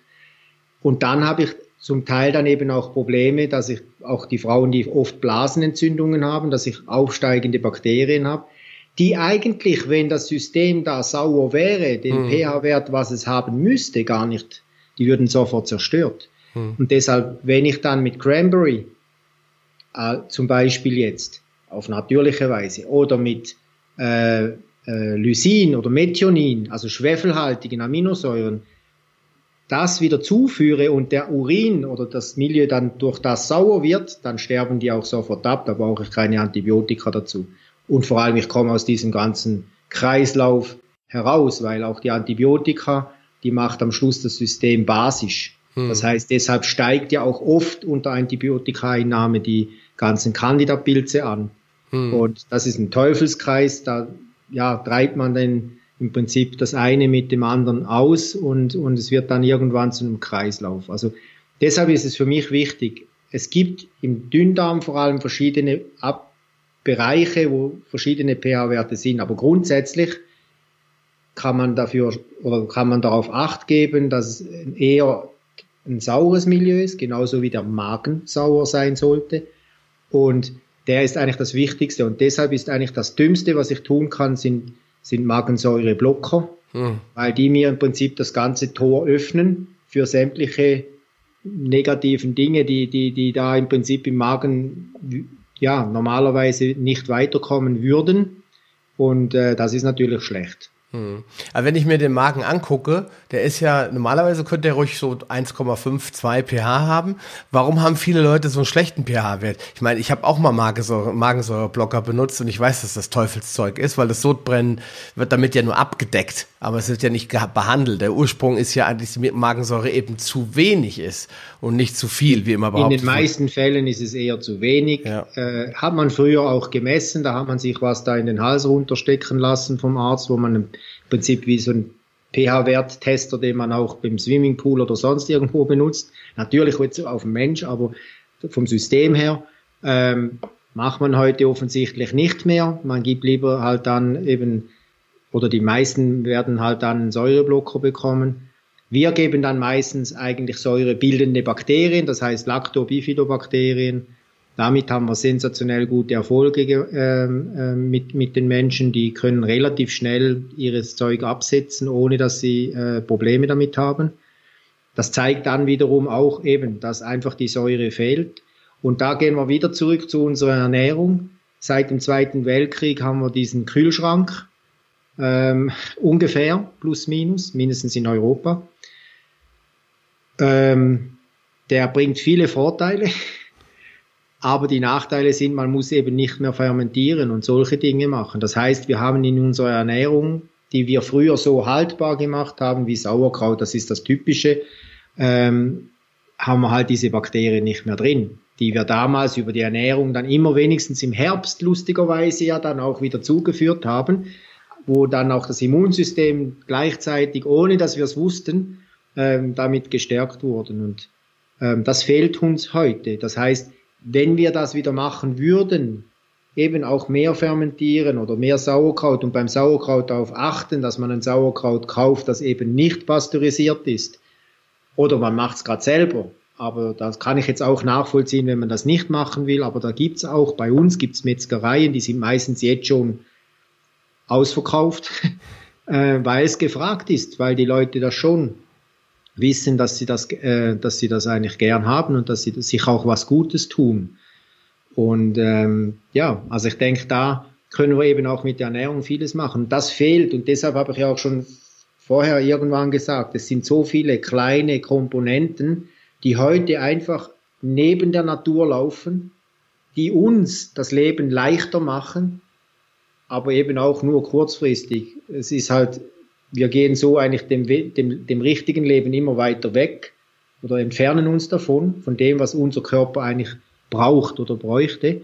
Und ähm, ja, wer will nicht auf diese Technik, die wir heute haben, halt einfach verzichten. Das ist halt die Schwierigkeit. Aber wenn man sich bewusst ist, dann kann man sagen, okay, habe ich keine Zeit, nehme ich halt zum Beispiel im Herbst Probiotika, Milchsäure ähm, oder äh, Bifidobakterien. Oder wie zum Beispiel der Herr Kanne, Kanne Brottrunk. Ja?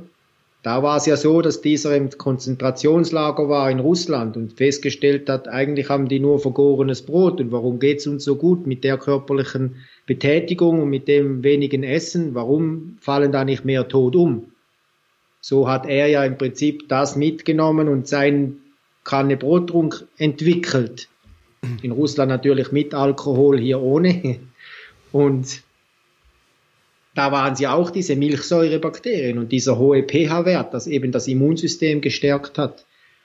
Und da gibt's in, in, in alle Kulturrichtungen, die man gehen kann, gibt's immer wieder diese, diese, diese speziellen Dinge. Und ich glaube, wenn wir das uns wieder bewusst sind und halt ein paar Dinge vielleicht wieder oder auch nur einkaufen, eben halt sagen, was ist es mir wert? Kaufe ich ein fertiges Bakterienprodukt? Kann ich machen, ist nichts Verwerfliches mache ich selber fermentierte Produkte oder es gibt ja mittlerweile auch Menschen, die, die das ja auch professionell machen und anbieten, wo man es in Gläser kaufen kann. Ja, klar. Ähm, wo man dann im Prinzip das auch so kaufen kann, wenn ich jetzt keinen Bock drauf habe, äh, das äh, selber zu machen. Also da gibt's alles. Wichtig ist, glaube ich, einfach zu wissen, dass man dann wirklich was Gutes tut. Und wenn wir ja schon immer versuchen, das Immunsystem zu stärken, ist wahrscheinlich sowas wichtiger als irgendwie präventiv Vitamin C in hohen Dosen zu nehmen, weil das wird uns nicht wahnsinnig viel Schutz geben, aber diese probiotischen säurebildenden Bakterien, die schützen sehr vielseitig. Ja gut, außerdem hat man ja in den in Kombucha und Co. hat man ja auch sehr viele sogenannte organische Säuren die ja dem Körper auch gut tun. Dann ähm, Milchsäure hast du schon gesagt. Und äh, kann man jetzt so laienverständlich zusammenfassen, dass Säurebakterien, also die auf Milchsäure etc. basieren, wie jetzt zum Beispiel die Bifidus und Lactobacillen und so weiter, dass die die Magensäure bequem überleben und dass die Pathogene das nicht so sauer mögen, so dass die quasi eingehen unter normalen Umständen, wenn sie durch den Magen müssen, wenn der in Ordnung ist, vorausgesetzt, ja. Also und wenn der Magen, ja, wenn der Magen einen pH-Wert hat, irgendwo um die drei, dann ist eigentlich gewährleistet, dass das, was ankommt, ähm, gut ist und, und einem gut tut und das andere eigentlich da drin zum größten Teil vernichtet wird. Es ist ja auch so, unser Körper kann mit ich sage immer, das, es gibt ja diese auch bei Managern oder so in der, in der Wirtschaft gibt es diese, dieses äh, Prozentverhältnis 80 zu 20. Hm. Äh, in dem Fall wären jetzt 80 Prozent logischerweise äh, gute Bakterien und 20 Prozent eher die potenziell pathogenen Bakterien. Ähm, die brauchen wir einfach auch als Reizstoffe, genauso wie wir Radikale brauchen im Blut, die immer wieder unser Immunsystem ja, ja, ähm, etwas triggern, um eben auch fit zu bleiben. Wenn wir fit sein oder bleiben wollen, dann müssen wir uns auch sportlich betätigen oder wir haben einen Job, der uns sportlich betätigt. Ähm, dann bleiben wir fit. Wenn wir das nicht tun, werden wir nur dick, aber nicht fit. Und ähm, das sind halt so die Dinge. Also das heißt, dass auch die Systeme müssen ja trainiert werden. Und für das macht es auch keinen Sinn. Und deshalb habe ich schon anfangs gesagt, ich habe immer gemessen Weil einfach Antioxidantien zu supplementieren, tonnenweise, kann genauso schlecht sein, wie gar nichts zu supplementieren. Ja, weil wenn ich dann alle Radikalen weg habe, dann hilft es mir auch nicht weiter, dann wird die Regeneration genauso beschissen sein, wie wenn ich zu viel Radikalen habe. Mhm. Das, da braucht es immer diesen Mittelweg und eben wir brauchen, es darf, dürfen auch ein paar weniger gute ähm, Bakterien im Darm ankommen und sich da auch zu Hause fühlen, ähm, aber die meisten Stühle in diesen Klassenräumen sollten schon mit äh, guten Schülern besetzt sein, die motiviert sind und uns auch versuchen zu unterstützen. Und da ist halt wirklich das Wichtigste das Milieu. Und das Milieu, weil wir dann wieder zum Zucker zurück, zurückkommen, das Milieu wird halt durch die Ernährung gesteuert. Das heißt, wenn ich zu viel Zucker habe, dann macht das mir zwar im Blut, und das ist das, was man nie so richtig versteht, einen sauren pH-Wert. Also ich übersäure sozusagen dann, deshalb schlucken dann alle Basenpulver äh, in sich hinein, machen eigentlich so nochmals was, wenn sie es längerfristig machen, zumindest sich nichts Gutes, weil ich dann natürlich auch die Magensäure wieder basischer mache. Ja, klar. Ähm, also, aber im Darm wird es dann eben genau umgedreht. Das heißt, das Blut ist sauer, der Darm ist basisch. Hm. Und das muss wieder zurück. Außer der Dickdarm, der ist doch relativ sauer, oder? Hm? Der Dickdarm, der ist doch relativ sauer, oder? Auch der kann zu basisch sein, der kann auch mal aus dem Ruder fallen und eben dann nicht mehr diesen, diesen pH-Wert haben, sondern eher steigend von neutral bis, ich habe schon pH-Werte gesehen von 8. Im Dickdarm? Ähm, ja, da, und da sieht man dann schon auch, dass da einiges dann nicht. Aber eben, das führt jetzt zu weit, weil das ja, ist klar. dann wieder abhängig von Verstopfung, von Durchfall und so weiter, weil ja, das ändert sich dann auch alles. Wie sind, deshalb ist das Lesen einer Analytik ähm, deshalb lache ich ab und zu immer wieder, wenn plötzlich Leute plötzlich alles Darmspezialisten sind, ähm, die jetzt irgendwie seit einem Jahr sich mit dem beschäftigen.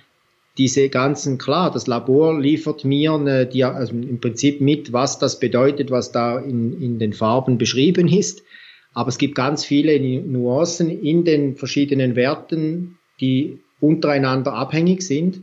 Und die muss ich mir halt anschauen. Und es kann vieles Viele pH-Wertveränderungen können daran liegen, dass ich zu basisch oder äh, zu, zu, zu, ähm, zu viel Durchfall habe oder zu flüssigen Stuhl habe, zu dicken Stuhl habe, dass ich dann, wenn ich zu flüssigen Stuhl habe, habe ich zu wenig von den, von den einen Bakterien, weil die Zeit brauchen, sich da wohl zu fühlen, sich zu vermehren. Und wenn ich dauernd Durchfall habe, dann haben die keine Zeit, dann gehen die oben rein und unten wieder raus dann gibt es genau das Gegenteil. Also man muss das schon lesen können und dann sieht man halt, und deshalb bin ich immer auch ein Gegner. Ich mache zwar sehr viele Werte, aber das einzelne äh, Bakterium interessiert mich eigentlich selten. Hm. Ich, ich schaue es mir an und ich lese es durch und, und ich mache mir die Gedanken im Zusammenhang mit anderen. Aber ich würde jetzt nie jemandem sagen, oh, dein Akromantia ist viel zu tief, such dir ein Supplement nur mit dem Akromantia und bau das wieder auf. Das wird so nicht funktionieren, weil das Ganze ist viel größer in sich. Und die, die ganze Analytikgeschichte von, vom Stuhl, vom Darm, die wird, die wird auch, also ich weiß, wo es hingeht, ich kann jetzt noch nicht allzu viel sagen, aber es wird in andere, in andere Dimensionen gehen, man wird anders messen. Es ist für mich wie die normalen schulmedizinischen Blutwerte, und dann die im Prinzip in der funktionellen Medizin, also in, in der Funktion gemessenen Werte. Hm, also da, wo jetzt zum Beispiel der Sauerstoff dann verbraucht wird und so weiter. Wie funktioniert das? Wie hoch ist der oxidative Stress? Nicht wie hoch ist das Vitamin C, sondern wie ist das der oxidative Stress für diese Person? Vielleicht kommt er mit viel weniger Vitamin C aus als der andere. Hm. Und dahin wird auch diese Stuhlanalytik gehen. Hm. Das heißt, es interessiert keinen mehr, was die einzelnen Bakterien, weil man, man wird wahrscheinlich noch Millionen von neuen Stämmen finden. Die können wir alle gar nicht supplementieren, brauchen wir auch gar nicht. Das, was wir im Moment supplementieren, sind Leitstämme. Hm. Das sind Stämme, die vorangehen und, und, und Führerqualitäten haben und sagen, so, alle mir nach und das Milieu dementsprechend verändern und eine neue Umgebung erarbeiten, dass sich andere Bakterien, die für uns wichtig sind, wieder wohlfühlen. Dann haben wir wieder eine größere Diversität. Mhm. viel wichtiger wird in der Zukunft sein, was die Bakterien im Prinzip für Stoffwechselendprodukte produzieren. Hm. Und daran kann man dann sehen, ob es jemandem gut geht und in welche Richtung das einer krank werden kann, wird oder ist und kann dann auch dementsprechend besser Empfehlungen abgeben, die sehr viel gezielter sind als das, was wir im Moment machen. Hm. Ja gut, wenn wir jetzt äh, zum Abschluss uns nochmal, wir haben jetzt ja viel über die ganzen Prozesse gesprochen, aber wenn ich, jetzt gibt's ja Leute, die ähm, haben zum Beispiel so äußerliche Symptome wie zum äh, wie Rosacea zum Beispiel, ja.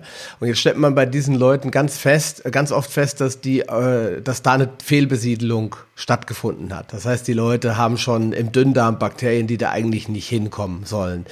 Was ist, also A, was ist die Ursache und wie wird's erkannt?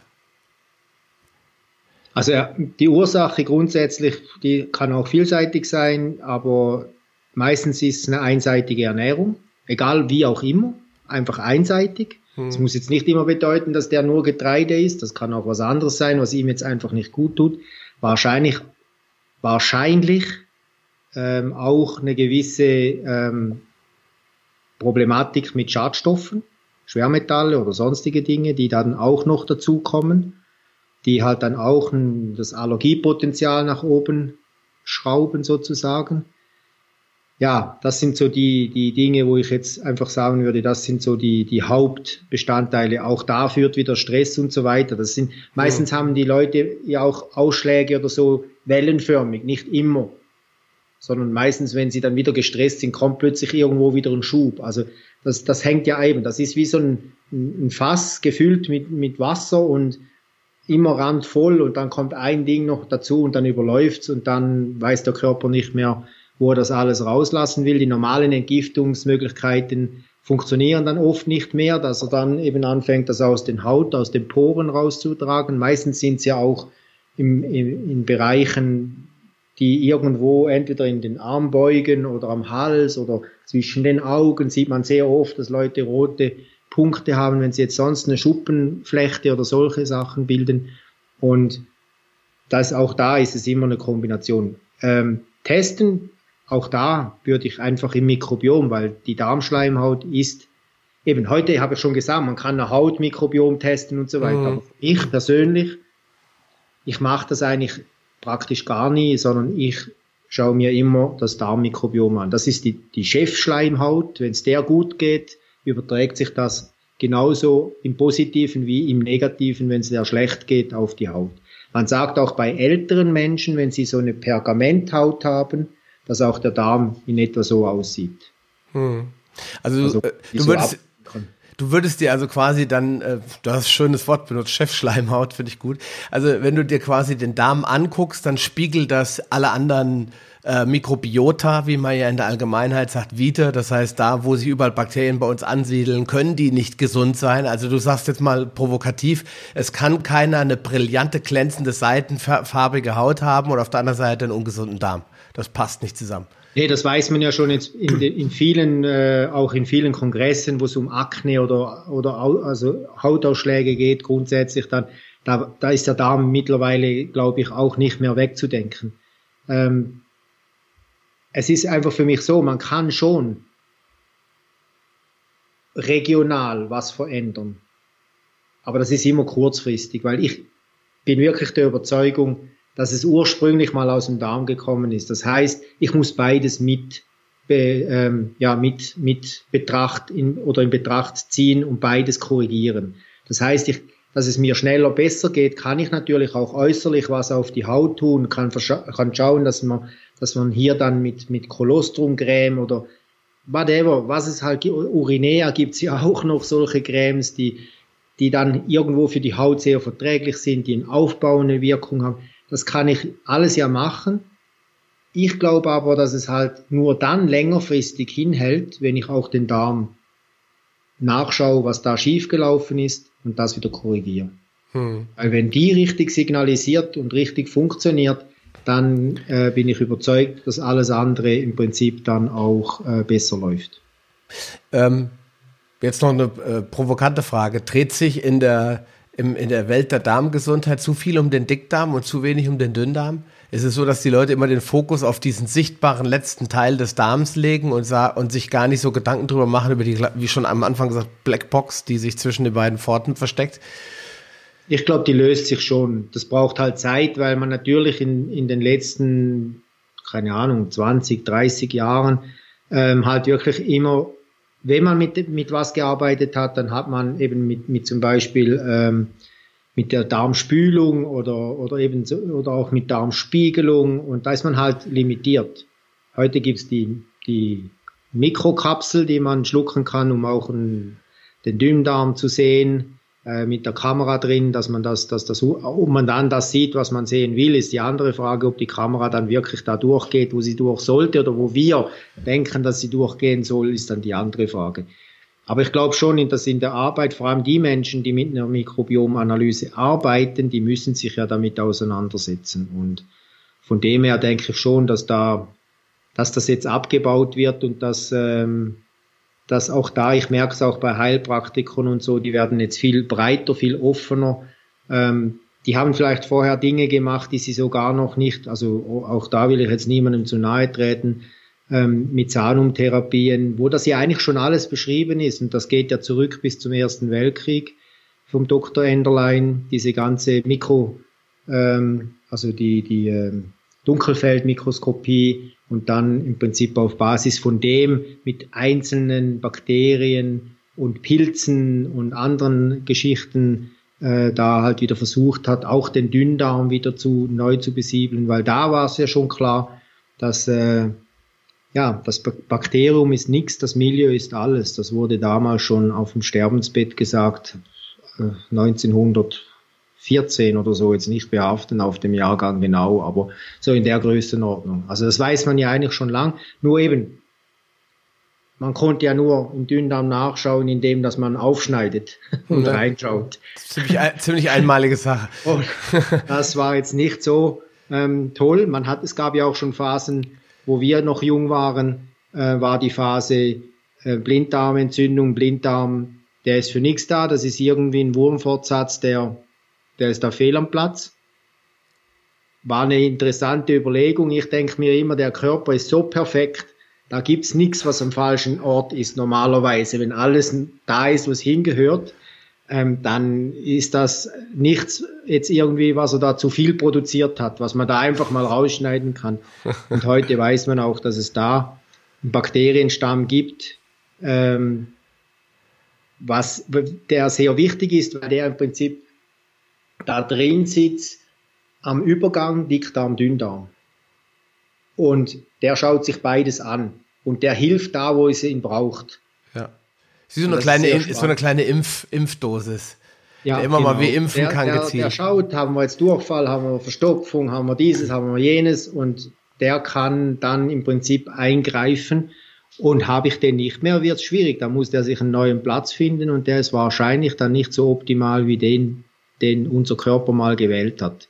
Mhm. Und ich, von dem her, als Schlusswort, ich glaube schon, dass wir auf einem guten Weg sind und dass wir viel noch, also wir stehen ganz am Anfang. Wir, wir sind jetzt in eine Bakterienwelt eingedrungen, die wir denken zu verstehen.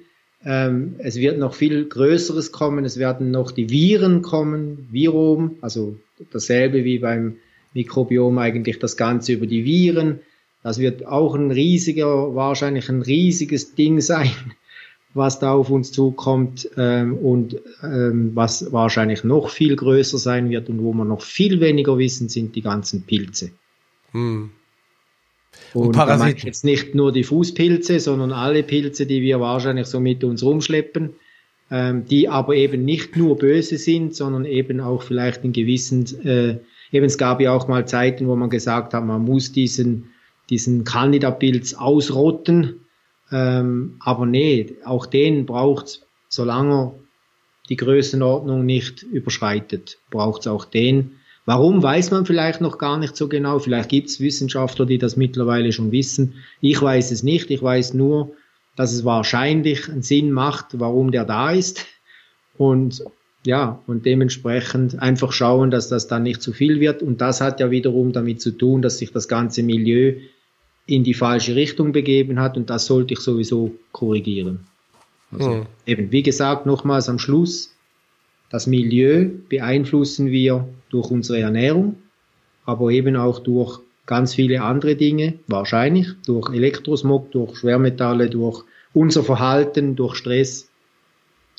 Und ähm, deshalb ist es eigentlich das Wichtigste, dass wir unser Milieu versuchen, unseren Bakterien, die uns gut gesinnt sind und die eigentlich ja unsere, unsere Mitarbeiter sind, ohne die würden wir nämlich keine Stunde überleben, ähm, dass wir denen auch eine gute, eine gute Grundlage und eine gute Wohnung zur Verfügung stellen, weil wenn wir eine Wohnung suchen, dann gehen wir wahrscheinlich auch nicht in eine Rumpelkammer äh, oder in eine Müllablagestelle, um zu wohnen, sondern wir hätten es auch gerne schön. Und deshalb ist die Ernährung da so wichtig. Da werden wir nämlich die Wohnung für unsere Bakterien einrichten mit der richtigen oder mit der falschen Ernährung dann.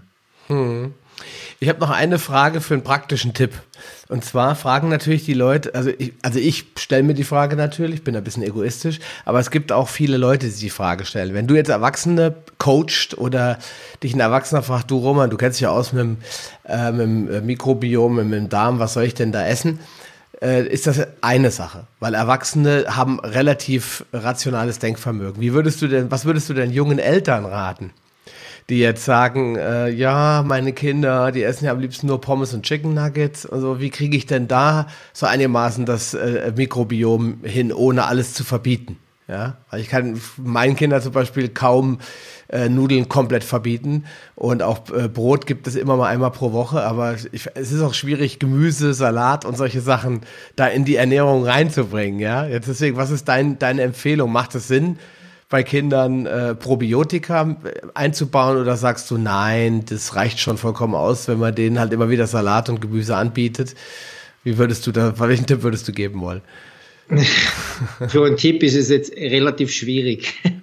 ähm, auch, es sind so viele Komponenten, die du jetzt damit auf einmal angesprochen hast. Ähm, Natürlich muss ich mir als Eltern als erstes mal Gedanken machen, wenn das Kind zur Welt kommt, welche Strategie fahre ich. Solange es Schokolade nicht kennt, wird es auch nicht nach Schokolade schreien. Ja. Ich glaube, das ist mal so, ein, so, eine, so eine Voraussetzung halt. Ähm, dass man sich eben, verbieten finde ich grundsätzlich schlecht. Weil verbieten heißt immer, ich, dass sie es ja dann erst recht tun wollen oder irgendwo sich das organisieren bei Freunden oder sonst irgendwo. Und das ist dann noch viel schwieriger unter Kontrolle zu halten, als wenn ich es einfach ab und zu halt mal mache. Ich würde halt einfach vieles zur Verfügung stellen. Ich würde auch nicht zwingen, dass Kinder jetzt dieses Gemüse essen oder so. Ich würde es einfach, ich würde halt grundsätzlich von Anfang an nicht Tellerservice anbieten, sondern ich würde das in, in Schüsseln anbieten. Das heißt, dass man da einfach draus nimmt, was man mag. Und dann hat man auch da festgestellt, da gibt's glaube ich, sogar auch Studien an, an, an Schulen und Unis und so weiter, dass es zwar am Anfang, vor allem bei den älteren Kindern, die eben Pommes und so kennen, wenn man da keine Geduld hat, dann wird das am Anfang ein paar Monate keine großen Veränderungen gegen, aber irgendwann verschiebt sich's. Und dann hat man eigentlich die, wo man will, aber ohne Zwang. Und da setze ich halt voraus, das Kind ist gesund. Ist das Kind krank? dann macht es natürlich Sinn, wenn ich gewisse Dinge einfach weglasse, um das Kind wieder zu heilen. Und dann muss man schauen, ähm, dass man das dann wieder nicht wieder von, von, von 0 auf 100 wieder einführt, sondern dass man halt dann ja irgendwelche Regeln mit denen abmacht. Eben bei mir war es jetzt in der Jugend etwas anders. Also wir hatten auch Süßgetränke, aber die gab es halt nur sonntags oder am Geburtstag. Und ich kann mich nicht daran erinnern, ich müsste jetzt meine Mutter fragen, ob ich da dauernd äh, Terror gemacht habe, ich glaube nicht, weil es einfach so war. Und eben, ich glaube, wenn man das nicht anbietet und eben Wasser und Tee anbietet, noch von Anfang an, dann wird das auch kein Thema sein. Es ist immer schwieriger und das ist es egal, ob es Kinder sind oder Erwachsene. Wenn ich zuerst zu viel loslasse, und dann die Zügel anziehen. Also da spreche ich jetzt von meinen 300 Mitarbeitern auf dem Bau damals. Wenn ich da am Anfang hingehe und, und, und ein guter Freund spiele, weil ich es mit keinem dieser 300 Mitarbeiter äh, verscheißern will, dann habe ich irgendwann ein Problem. Ja. Wenn ich aber die Zügel zu anziehe, und dann mal schaue, wie die reagieren und dann merke, oh, eigentlich sind die gut drauf, dann kann ich immer ein Stück loslassen. Aber die Zügel, wenn sie losgelassen sind, wieder an, sind viel schwieriger. Deshalb glaube ich, man sollte sich am Anfang überlegen, das gehört eigentlich dazu, wenn ich Kinder will, dass man sich halt auch die Strategien, ich weiß, wahrscheinlich denkt da gar niemand dran, weil alles andere viel wichtiger ist und viel aufregender. Aber eigentlich wäre es schon auch ein Teil, dass man sich halt eine Strategie überlegt, wie machen wir das zusammen als Eltern, nicht nur als Mutter oder als Vater, weil das sehe ich auch oft, dass die sich nicht einig sind untereinander, weil der Vater dann auch auf das nicht verzichten will oder das sowieso als Schwachsinn anschaut. Ähm, ja, meistens sind es ja auch die Männer, die da eher etwas schwierig sind. Ähm, das ist blöd. Also, aber das ist in der kompletten Erziehung, glaube ich, immer dasselbe. Man muss immer am, am selben Strick ziehen, sonst wird es schwierig. Und da ist die Ernährung genauso. Also ich glaube, das ist das Wichtigste, dass man halt in die Richtung, ähm, ja, verbieten finde ich in der kompletten Erziehung falsch. Mhm. Egal um welches Klar. Thema dass es jetzt geht, verbieten zu rauchen, weil die rauchen dann 100 Prozent. Aber Aufklärung, sobald die ein Alter halt auch haben, Aufklärung und halt erzählen, warum jetzt dieser Zucker halt zwar gut ist, aber einfach nicht so toll für den Körper. Und ich bin der Meinung, dass sie dann, wenn man es eben nicht verbietet, sondern ihnen einfach das zur Stütze gibt, dann wird ein vernünftiger Mensch, auch ein vernünftiger Jugendlicher, ähm, der vor allem auch halt so aufgewachsen ist, dass er, dass er Selbstvertrauen hat, dass der sich dann auch nicht unterbuttern lässt und äh, immer das im Prinzip ja auch nimmt, weil die anderen das machen.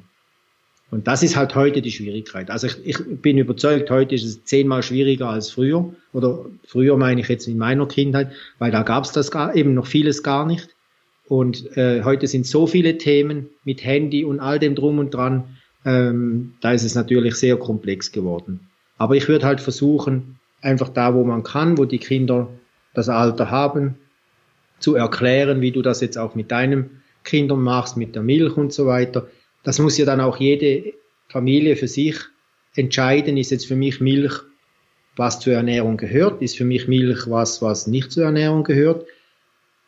Gehört zur Ernährung, nehme ich jetzt Milch, die sehr billig ist und wahrscheinlich auch nicht mehr als Milch zu identifizieren ist, mindestens nicht mit der Nase. Oder gebe ich halt dann wenigstens etwas mehr Geld aus und schaue mir, dass ich dann auch halt eine gute Qualität. Und so ist es ja dann eben mit allem, mit dem Brot und so weiter. Das könnten wir ja jetzt wochenlang noch weitermachen. Hm, klar. Ähm, ich glaube, eben, das Problem heute ist tatsächlich die facettenreiche Problematik, die wir haben. Wir haben so viele Lebensmittel, aber viele der Lebensmittel sind nicht mehr natürlich.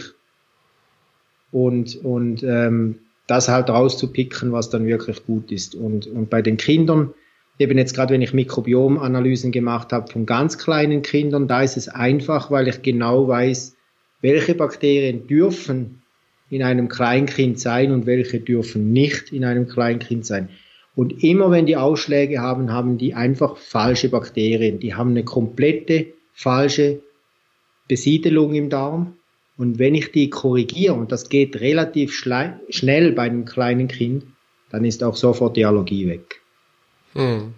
Und das muss man einfach wissen. Am Anfang habe ich mir immer schwer getan, Babys eine Mikrobiomanalyse zu machen. Da habe ich gesagt, das ist viel zu teuer, viel zu aufwendig.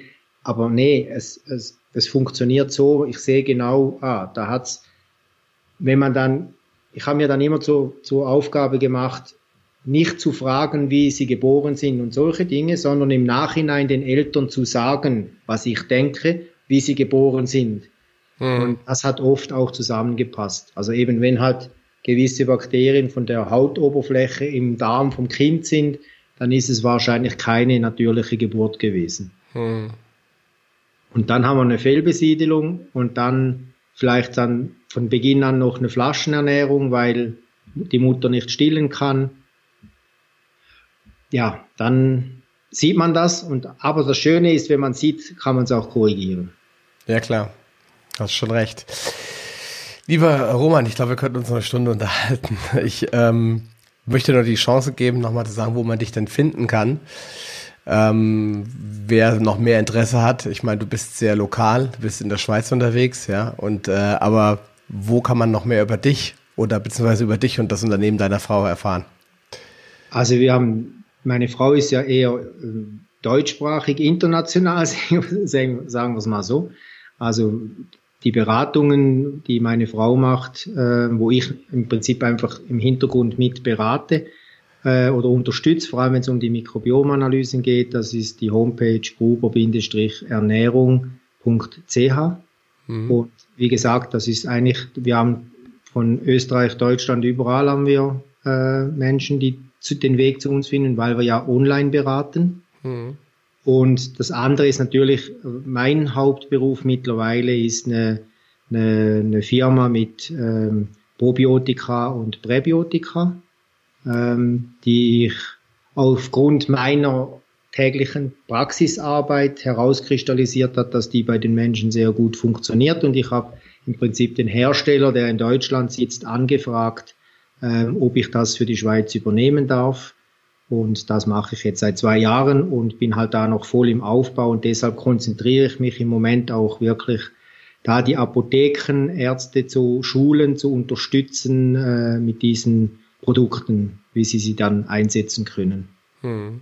Und das findet man unter arktisbiopharma.ch oder de, je nachdem, wo man zu Hause ist. Genau, das kann man äh, auch, wir werden das sowohl für Deutschland äh, auch für, als auch für die Schweiz verlinken ähm, weil ich, der Dennis Fechner und ich, wir kennen uns auch schon äh, und ja. der ist einer der Gründer von der Firma Arctis Biopharma in Deutschland. Und die sitzen, genau. ich glaube, in äh, wo im Wickede. Wickede Ruhr, wollte gerade sagen Ruhrgebiet. Ne?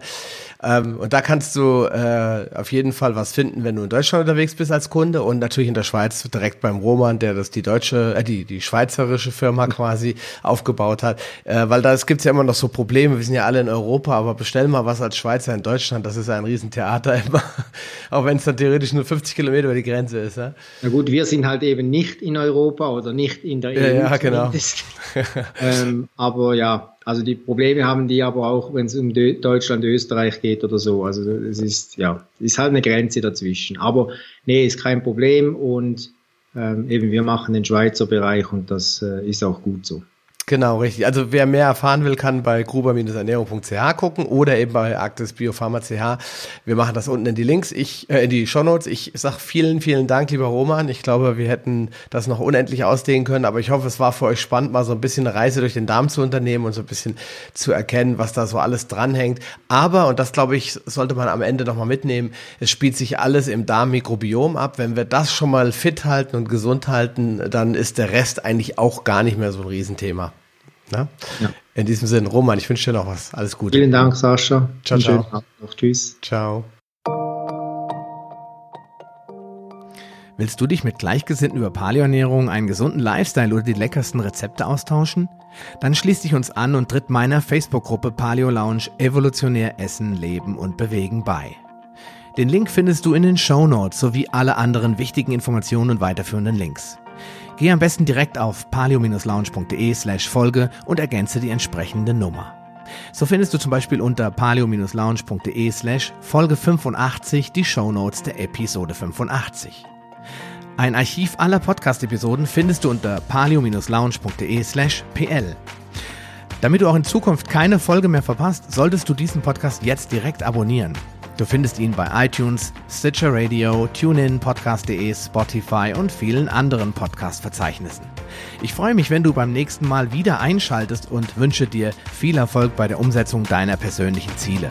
Bleib gesund, dein Sascha Röhler.